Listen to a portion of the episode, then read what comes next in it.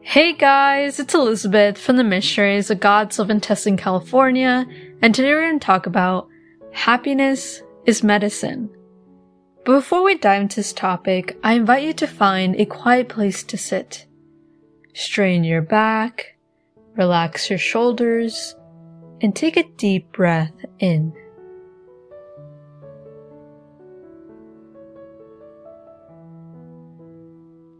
Invite the Holy Spirit to come to you.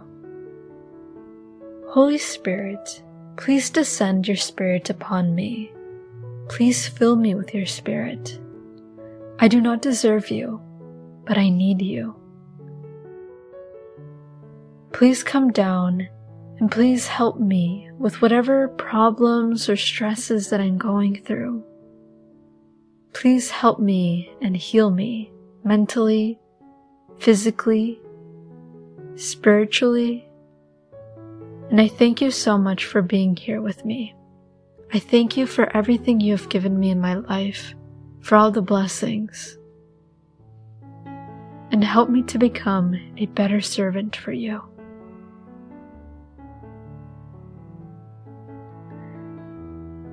So today I wanted to share something that I've been noticing among the youth, among young people, and this can even be applied to adults as well.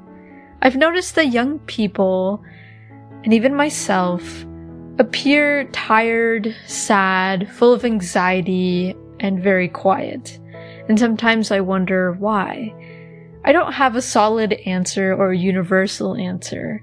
However, I think that it is because we're very self-centered. We focus a lot on ourselves. When we start getting into our teenage years and to adulthood, we start to believe that we know better. We seek for independence, or we wish that things would happen the way we want them to go. And it becomes harder to accept and follow how life is, especially if we don't like it. Because I've noticed that whenever we're children, you know, children just listen to their parents and try to do whatever their parents tells them to do. Children don't have that much of an opinion or input when it comes to deciding things. However, once we get older, once we start getting into teenage years and young adult, and obviously adult years, that's when we have more of an opinion. That's where we have more independence. And that's where we decide more things in our lives. On top of that, many young people have gained more depression and anxiety because of social media. Many young people can be addicted to their phones like TikTok, Instagram, watching a lot of Netflix, or shopping a lot. In addition, Young people may also be stressed, anxious, or depressed because they may feel a lot of pressure to be perfect or to be successful, whether that is exterior or interior within themselves, which can cause teenagers and young adults to be very stressed or afraid of not being successful. Many of us may think that we have to have everything figured out by our 20s. But in reality, our teenage years and 20s are a time to get to know ourselves more and more and to explore careers and jobs and get to know ourselves in healthy ways.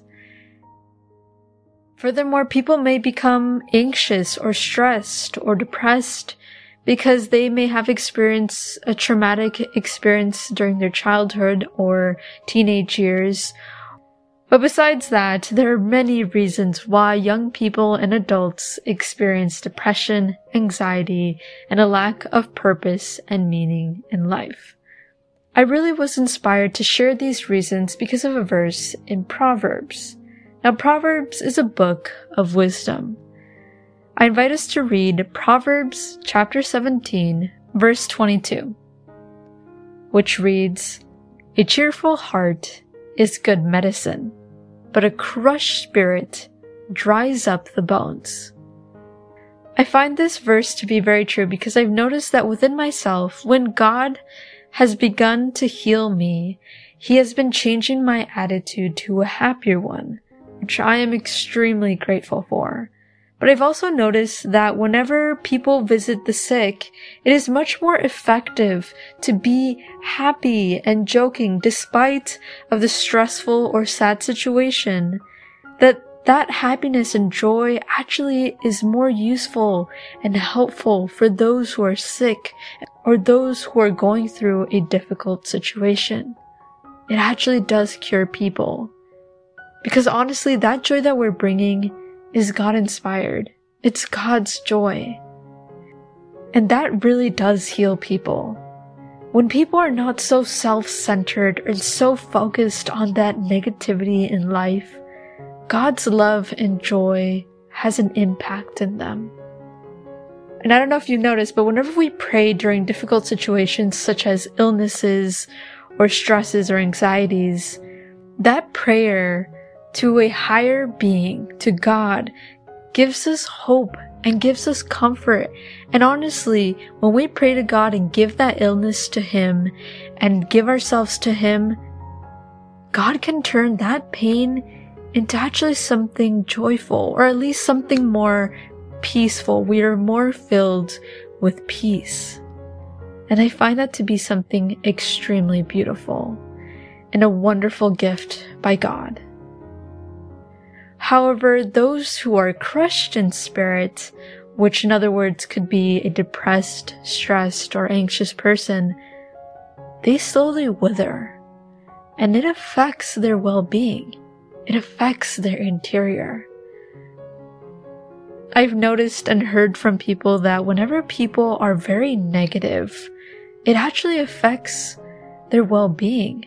They actually are more susceptible to illnesses. And that just tells you that if we're just a crushed spirit, that it does actually dry our bones. It actually makes us sick. And I've also noticed that that kind of negativity does affect other people. That negativity spreads around and it can wither other people as well. After looking at many reasons as to why young people and adults are going through a lot of negative emotions,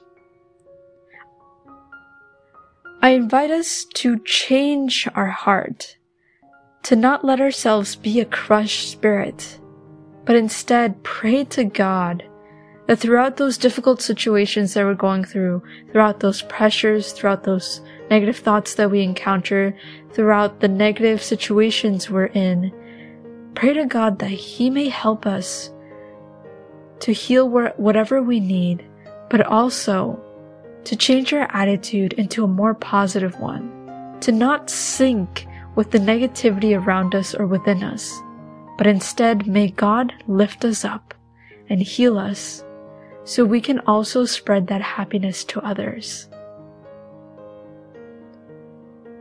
I invite you to continue reflecting on this topic and tell God, Speak to me, O Lord, for your servant is listening.